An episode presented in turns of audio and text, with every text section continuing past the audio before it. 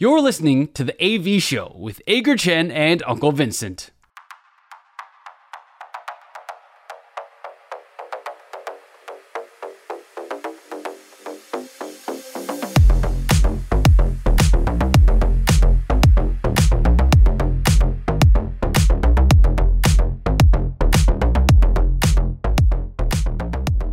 两好三坏满球数是我们节目的最后一个单元，我们互相问对方问题。 呃，意见相同的时候就是好球，意见不同的时候就是坏球。如果三正或者是四坏的话，这个单元就会立刻结束。但是如果进入两好三坏满球数的话，我们就会有一顿午餐摆在上面，让我们决胜负。今天两好三坏，我们谁先问问题呢？剪刀石头布，剪刀石头布，剪刀石头布，剪刀烦不烦呐？剪刀石头布。剪到底要猜几次？剪刀石头布啊！我输，所以我 Okay. 我先是不是？啊，你先。OK OK，好。延续经典赛的话题，我们刚刚一直很担心邓凯威有没有办法回来嘛？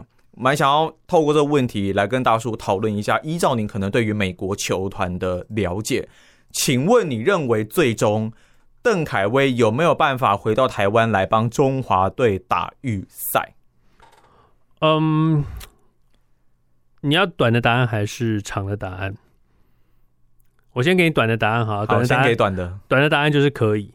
短的答案是可以，那长的答案是什么？长的答案呢，就是会我会告诉你说，不管你听到美国职棒球队怎么说，球员怎么说，经纪怎么说，OK，所有的美国职棒球团都不希望选手回去打国家代表队。可是他们自己美国队也出的这么热烈，对，嗯，但是球团不愿，哦、球团不愿意你去，OK，球团不愿意你去，但是这些高薪的美国职棒选手，因为他们领有高薪，他们讲话声音当然就比较大。哦、嗯，那我们这些选手毕竟他们都还在小联盟，OK，就算上了大联盟的时候，他们也哇，上了大联盟当然就受到球员工会的保护，那这是另外一件事情，四十人名单或者二十五人、二十六人先发名单这件事情上，但是所有的球团都不希望选手回去，因为毕竟他们花了薪水。养这些球员，这些球员就是球队的资产。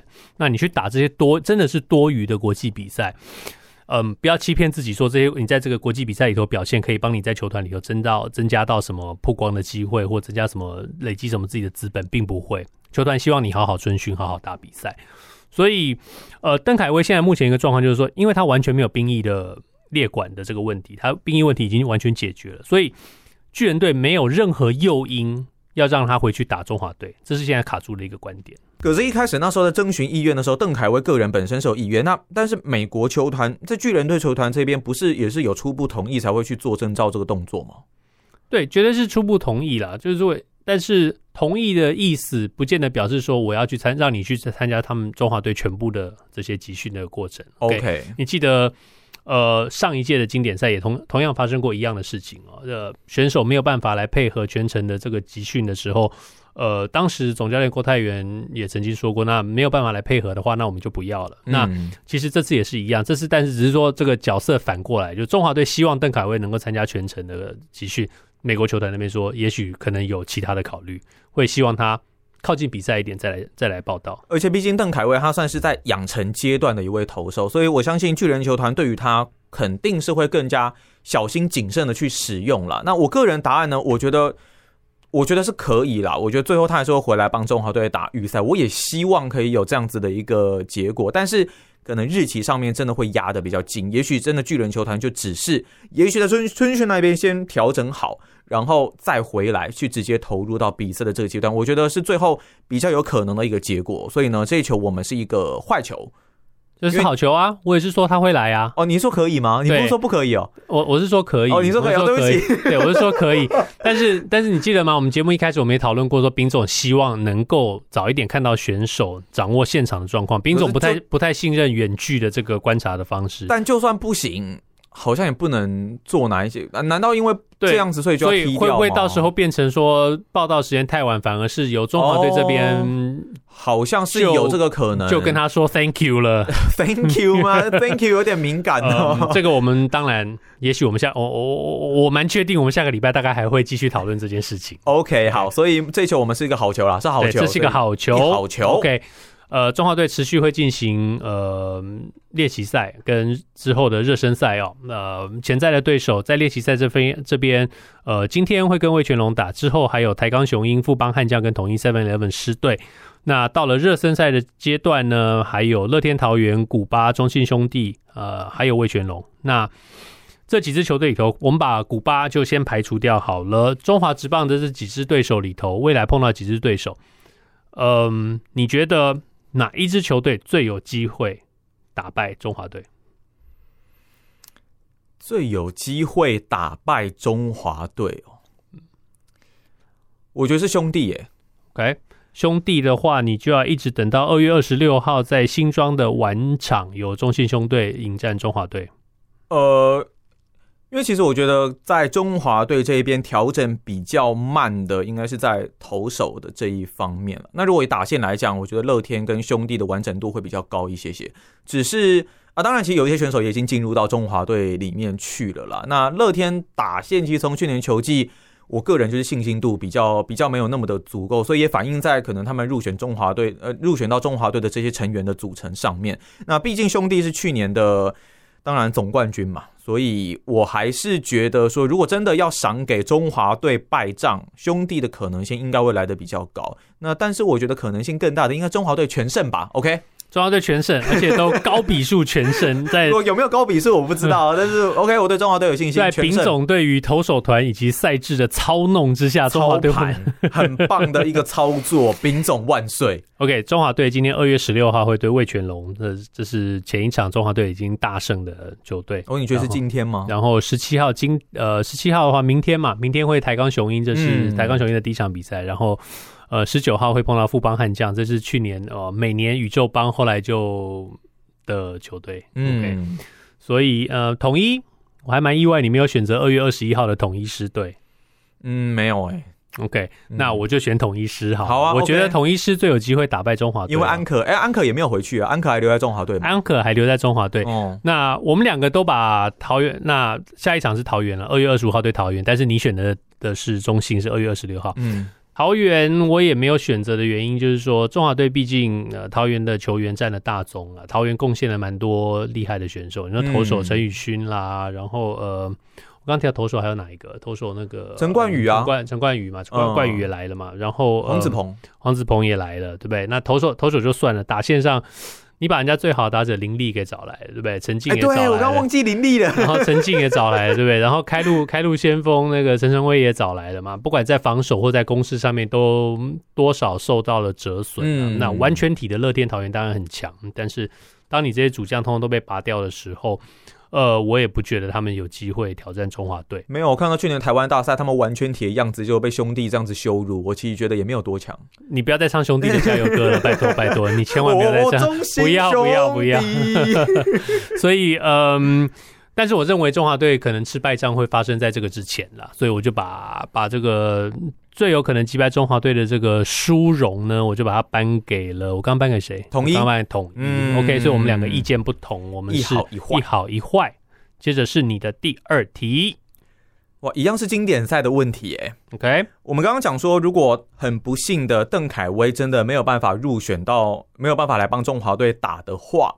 那如果要再从我们刚刚列的名单里面挑一位的先发投手进来，拿来当做先发，我们就取三个人选好了：郑凯文、郭玉正跟江承燕。你会选择哪一位？呃，如果从中华职棒挑的话，对对对，从中华一定要从，就如果是这三位的话，哦，如果是这三位的话，对，郑凯文吧。呃，我觉得郑凯文是你可以第一个，他去年的出赛量够，OK，嗯，我不认为你可以把他推上先发，但是呃，长中继可以，长长中继或者是短中继压在牛棚，就像我们刚才节目中提到的，那可能就是把陈冠宇或者是呃吕彦青呃往前调整，让他们去接这个长中继的这个位置。嗯那其实丙总的要求也讲得很清楚，他就是希望希望投手能够在二十球到二十五球之内结束他们投球的这个分量，所以我想郑凯文现在应该可以调整的上来。那当然啦，如果一定要中华职棒中华，然后而且还要呃中性的话，其实更好的人选是王建民啊，只是他不想要。我也很希望看到啊，我希望重现二零一三年的感动，是不是？再拿他去对一下日本队好了。对，所以我的人选是郑凯文，那你的人选呢？我一样选择郑凯文。我觉得第一个，当然他他经验上是非常足够的。虽然我们一直说要给年轻人机会嘛，但投手这一个环节，我觉得。空间会比较大一点点，那我还是希望可以挑更有经验的郑凯文进来，加上他也是先发中继两相宜，可能会有些人说，当然，呃，郭玉正其实也是这样子的一个角色，但是当然在这两人之间，我是比较信任郑凯文的一个表现啦，毕竟他过去都有那种完整球季，可能在牛棚，然后去年球季又大部分在先发的一个状况，所以我会比较相信他的一个表现，那所以呢，这一球我们也是一个。好球，哎，不过我蛮想问一下，就是你刚刚有说一定要限定在中职的话，可能这几个人在挑嘛？那如果可能旅外，你有更信任的人选吗？呃，旅外，旅外，我现在唯一的想法就是说，你现在不可能再去跟球队沟通说你要你要把他们把把选手，大部分的旅外选手，小联盟的也都已经到国外去报道去了，所以。你很难去旅外跟跟旅外的这些呃美职的球团，在跟他们在现在这个阶段才跟他们沟通说你要哪一个选手来打经典赛，所以我想，呃，旅外这件事情其实是可以就可以排除掉了。我想这些年轻的小朋友就让他们好好去体验美美国职棒跟春训的这个赛程啊，还是你要是你要挑业余的人。业余吗？哦，那又又又是吴升峰吗？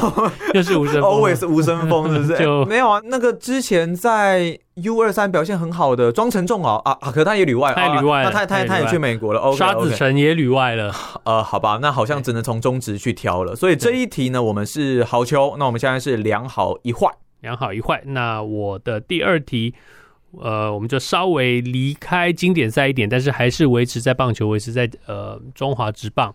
呃，台钢雄鹰队现在迎来他们的第一个春训，而且他们今年展开第一个球季会在二军。在现阶段，呃，各个球团都开始在宣布他们找来的洋将。你觉得现阶段的台钢雄鹰队，考虑到明年一整年都在二军出赛，需不需要找高强度？呃，嗯，成绩跟成绩跟战力都比较强的羊头或者是羊打？因为呃，如果遵循味全龙队的例子的话，他们当年也是请了高薪的高薪的洋将。那好处是说，呃，让这些年轻的选手能够面对及早面对这些高强度的这些洋将，跟他们一起练球，跟他们一起比赛，呃，学会真正职业比赛的态度。但是在负面来说，球团必须付出的支出就很大，因为你完全只是在打二军的比赛，而这些洋将以中华职棒目前洋将的薪资水准。一个月一万两万美金是非常非常基本盘的一个薪水。如果你是台钢雄鹰，你会不会花这个薪资去请杨将来？我会，你会。OK，你说有能力的话吗？有能对，对，就如果你是台钢雄鹰，你如果你是刘东阳领队好了，我我觉得我会，因为。我还蛮我还蛮重视，就是队内良性竞争气氛跟环境的这一个环节。那如果来的这个洋将很有实力，然后态度积极，那练球上也是非常的谨慎，这种比较高规格的洋将，我真的还蛮相信说他可以对于年轻球员有蛮多的一些刺激，甚至是讲讲通俗一点或者老套一点，你说可能学习的榜样，我其实觉得是可以做到这件事情的。那。如果又能够贡献一定的战力，加上明年球季可能也能够把他留下来的话，那我觉得是蛮正面的帮助，所以我我会做这件事情。呃，文森大叔投出了一个九十八英里的内角好球，把我们这一局的比数给三振出局了。怎么？你也会吗？我也认为我会，而且台钢应该愿意花这个薪资。你当然你不用去花到三万五万去请什么萝莉或者是索沙这种。当年哇，当年的索杀不是后来的索杀，然后这种高薪等级的这些，呃，美国职棒三 A 甚至是曾经有过大联盟经验这些选手，但是你花个一两万美金找一个小联盟资历丰富，或者是甚至曾经偶尔上过呃上过偶然上过大联盟的这个选手，因为呃，你找这个选手来，并不是帮你在二军的赛场上呃赢得赢得比赛。呃，就像你刚刚说的，最重要是每天跟选手之间的这个相处，呃，透过长时间的相处、跟练球、跟生活上，呃，球队有提供翻译，让他们跟选手在给给这些年轻的选手产生潜移默化的一个效用哦。不光不光只是靠洪一中总教练一个人的努力，而是说有很多时候有些话是没有办法教练跟选手讲的，必须必须选手跟选手之间讲。所以你找来这些洋将，其实在一定的程度上。负担着选手兼教练的这个身份，我觉得对于一个刚刚刚正在成型一个年轻的球队来说，不管你要找美职的、找日职的，阳台钢毕竟是一个比较日本系统的一个球队。如果如果这样子说公平的话，那 anyway，嗯，找一些这种态度上非常非常好，也有丰富经验选手，对台钢来说，长远来说只会有好处，不会有坏处。所以我觉得请杨将钱真的不能省。对，因为他真的是代表说。他在你你们球队里面会产生一定的我们说化学反应嘛，然后良性的一个竞争。对于年轻球员而言，你就自己想象这个场景，就是说你看到一个这么厉害的选手，然后他的练球方式跟你有蛮明显的不同的时候，你是不是会想要去学习一下他的优点，或者是说也想你想要变得比他更强，或者说你会想要说，我怎么样才能够赚到他那样的薪水？原来是要靠、哦、现实面试是可以这样子吗？对，原来要看到他这样子做才能够赚到这样的薪水。因为台钢的球员组成都是年轻的，都没什么没有职。基本上没什么职棒经验的一个球员，你也可以从他们身上学到你怎么在职业棒球里面去生存。但是很不幸的呢，我们这一球是好球嘛？好球，三振出局，三振出局。我们今天投投四球而已，是不是？对，两题呃两好一坏的情况之下，四球三振结束，三三好呃三振出局就对了。OK，好。以上就是我们今天的良好三环满球数，我们最后以三振出局结束。那这是我们这个星期的 AV 秀，今天是二月十六号星期四，希望大家这个星期比上个星期更好。如果你喜欢我们的节目，Apple Podcast、Google Podcast 跟 Spotify 上面赶快订阅起来。Facebook 上面我们也有粉丝专业，欢迎你来跟我们留言互动。我们下个星期见，拜拜。